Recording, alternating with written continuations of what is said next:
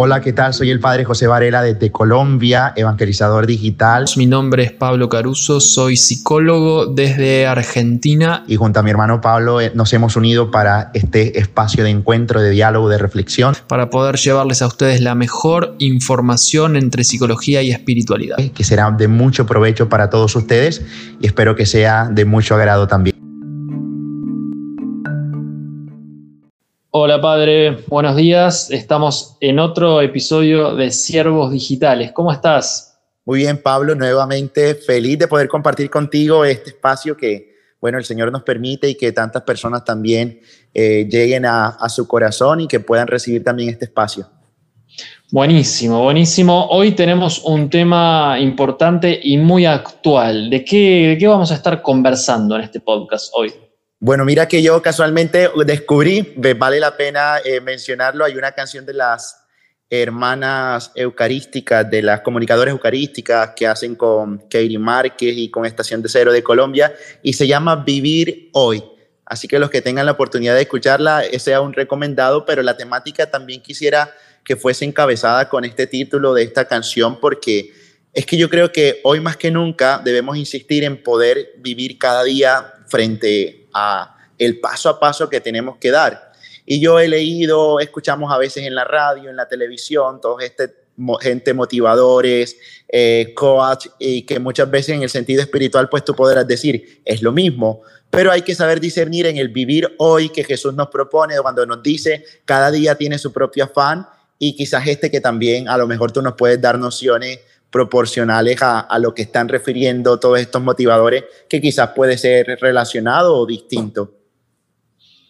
Sí, a ver, el tema que planteas es muy interesante para poder abordar, porque, a ver, hay una realidad, ¿no? Eh, patologías o cuadros clínicos como por ejemplo la ansiedad o la depresión son eh, dos justamente cuadros que el primero, la ansiedad, nos lleva a un momento futuro con preocupación y miedo. Y la depresión es un anhelo del pasado que ya sucedió. Los dos estados, por así decir, nos sacan del aquí y ahora. Y eso es una realidad. Tratar de vivir el hoy eh, es algo que a todos muchas veces nos cuesta porque la mente nos va llevando hacia otros momentos temporales, como por ejemplo el pasado o el futuro inmediato. Uno trata de estar presente en el hoy lo más que pueda, por ejemplo, el budismo o religiones hinduistas, van a hacer mucho hincapié en la importancia de que cada acto, por ejemplo, sea meditativo, ¿no? sea, estar presente. Nosotros lo podemos abordar como que tener una noción de futuro en proyección es algo que nos va a permitir que nuestras acciones sean coherentes en el ahora para poder ir hacia eso que alcanzamos, que queremos alcanzar, mejor dicho, pero sin depender de esos resultados y basándonos en estar lo más consciente que podamos en el aquí y ahora, en el hoy. Pero no con la noción de solamente importa yo, porque ahí es donde viene la noción de los motivadores o de los coach ontológicos, donde hay una ausencia de lo trascendente. Es, bueno, vos desplega todas tus fuerzas en el hoy, entonces vas a conseguir todo aquello que te propongas y todo sale de tus propias, justamente, fuerzas humanas y no dependes de nadie más porque vos todo lo podés lo que hacen es atomizar al hombre, meterlo dentro de sí mismo, mirando su propio ombligo, motivándose para justamente conseguir lo que se propongan, pero desde una noción completamente materialista, es decir, una noción completamente del hombre aislado de la noción divina, donde aparentemente todo lo puedo conseguir si mis propias fuerzas dan para alcanzar lo que me propongo. Ok, mira que eh, pasa, pasa muchísimo porque terminas tú convirtiéndote en, en tu propio Dios, ¿no? La mente lo puede todo y es un propósito continuo. Y creo que la noción que nos da la fe y que yo creo que la canción lo refleja y, y nos llena de toda esa verdadera motivación, porque es que continuamente estamos buscando, creo que es natural, ¿no? El sentirse motivado, el obtener parte de una recompensa. Y, y esta parte de la motivación viene con una propuesta verdadera, nueva, por parte de Jesús donde nos dice, bueno, abandónate a la providencia, cree en el momento presente que estás viviendo y agradece a Dios esto que ahora vivimos. Y creo que nos hace falta tener eso en cuenta, como el momento en el que tú agradeces, en el que lo ver esas perspectivas, tú lo decías ahorita, y no estás pensando o en el futuro o quizás te quedas anclado en el pasado, sino que este momento presente aquí, ahora, es valioso y tienes que vivirlo desde la mano y desde la providencia de Dios, como Él te lo ha querido regalar y es realmente lo que tenemos, porque si vamos nosotros a, hacer una evaluación certera, es lo que estamos viviendo, es lo que de verdad podemos compartir, disfrutar y darnos por completo. Exactamente, la mm, noción atomizada del hombre que hace que nos convertamos, convirtamos ¿no? En el homo deus, ¿no? en el hombre Dios, que todo lo puede, que no necesita del exterior, que basado, insisto, ¿no? Que, repito esto, ¿no? En sus propias fuerzas, todo aparentemente lo va, lo va a poder. Y esto es lo que se está constituyendo en el hoy en día. Por eso la aversión, sobre todo al cristianismo, al catolicismo, a las prácticas religiosas, es porque vos tenés que ser fuerte y el fuerte no depende de un otro, ¿no? En esta imagen que se hace análoga del Padre Dios materializado lo humano como sería una dependencia, ¿no? Bueno, estás dependiendo de alguien, te dicen, ¿no? Eh, para tu propia vida no tenés que depender porque vos todo lo podés. Entonces vamos a, ahí acá entra el tema de las prácticas de nueva era y la búsqueda de la cultura de lo inmediato y de todas estas técnicas que lo que hacen básicamente es neurotizarte más en una dependencia, ya ahí sí directamente concretizada en, no sé, las cartas del tarot o el reiki o la adivina o la magia o lo que sea, porque al estar atomizados y neurotizados mirando nuestro propio ombligo, la noción trascendente no la tenemos porque nos justamente atomizamos en nosotros y ahí aparece toda esta oferta eh, para justamente venir a contentarnos eh, efímeramente y a corto plazo y desplazar completamente la noción de Dios donde somos eh, necesitados, donde podemos pedir y donde podemos agradecer y donde no estamos solos, básicamente, ¿no? Me parece que esta noción es muy importante. Claro, claro. Mira que además yo creo, y siempre insisto, y siempre que lo hablo, eh, frente a todas estas realidades, le digo, es una línea muy delgada. Es una línea muy delgada y que hay que tener muy presente nuestra fe. Yo, por ejemplo, en una ocasión compartía con alguien y creo que te lo comentaba a ti al respecto de la programación neurolingüística, ¿no?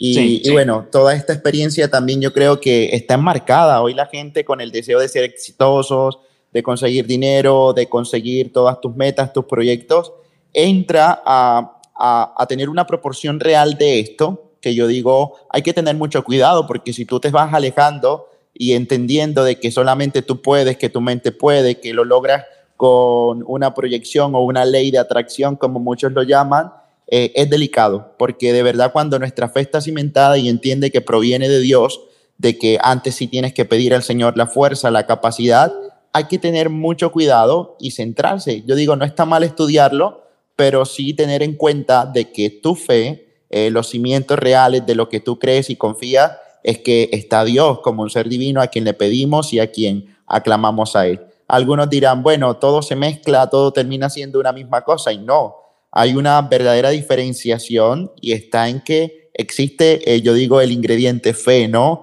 Y la fe a un ser supremo, a un Dios en que creemos, y esto tiene que quedar claro desde el principio para no caer de pronto en, en algún tipo de, de perdición, por decirlo así, en algún tipo de, de, realidad que nos aparta de lo que en verdad hemos ido construyendo y en lo que hemos confiado nuestra fe.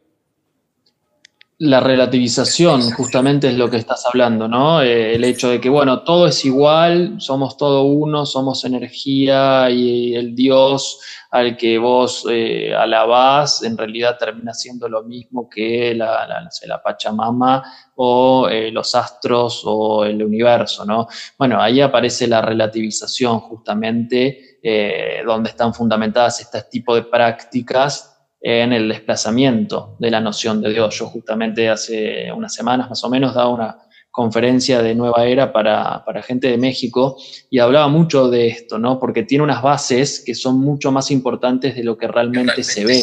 Y muchas veces terminamos llegando a los mismos temas, de, otros temas distintos de los que queremos hablar, terminamos confluyendo en temas que ya hemos hablado y mucho en años anteriores, pero que son supremamente importantes en el hoy. ¿Por qué? Porque si la noción del hombre se torna solamente antropocéntrica, mirando su propio ombligo, sin una noción de trascendencia y que aparentemente la espiritualidad es acomodada a mis propios gustos e intereses y a mi tiempo vital que estoy viviendo, entonces justamente nos transformamos en el hombre Dios, ¿no? Todo depende de mis propias fuerzas, yo me acomodo todo a mi gusto y placer y ya no hay una mirada eh, que, sea trascendente. Y hay muchas, eh, muchas vertientes, no quiero dar nombres específicos, que son los que están a través de una reingeniería social, eh, con una versión cristiana muy importante, justamente derrocar, reventar el cristianismo en la sociedad occidental, ¿no? A, través de todo esto que estamos hablando.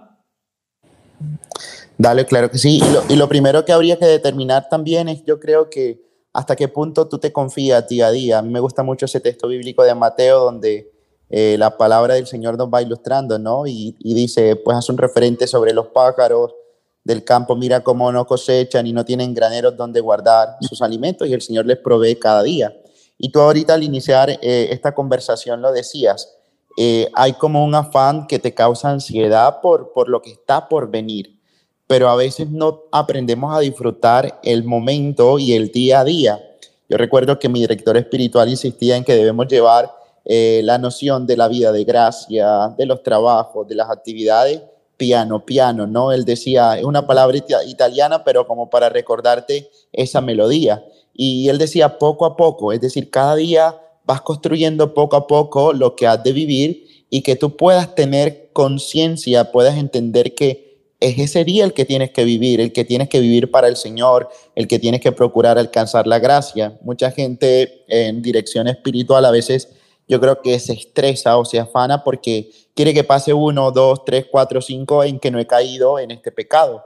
Pero yo digo, ¿por qué no vives este día y que solo cuente este día? No he pecado en este día, ¿no? Y la gente quizás de pronto quiere eh, correr, afanarse, donde lo más importante es que esta noción, esta realidad actual también es valiosa e importante frente a Dios.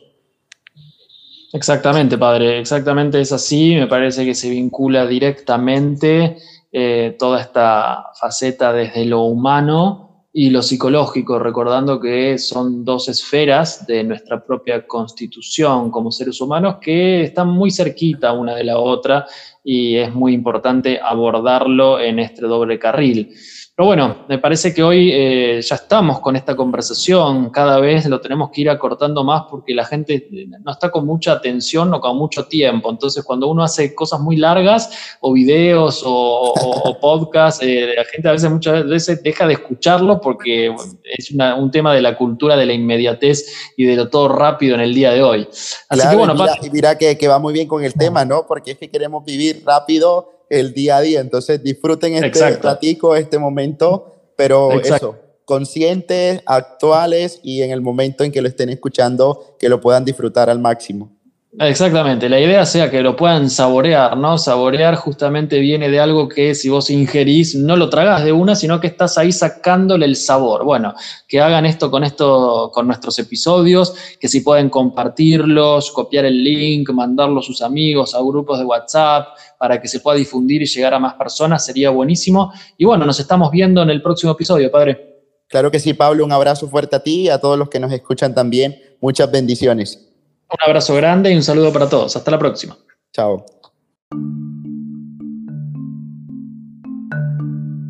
Podés encontrarnos en Instagram arroba josevarela17 y arroba Pablo F. Caruso. También estamos en YouTube como Padre José Varela Villar y Pablo Caruso Psicólogo. Además también en la web como www.pablocaruso.online.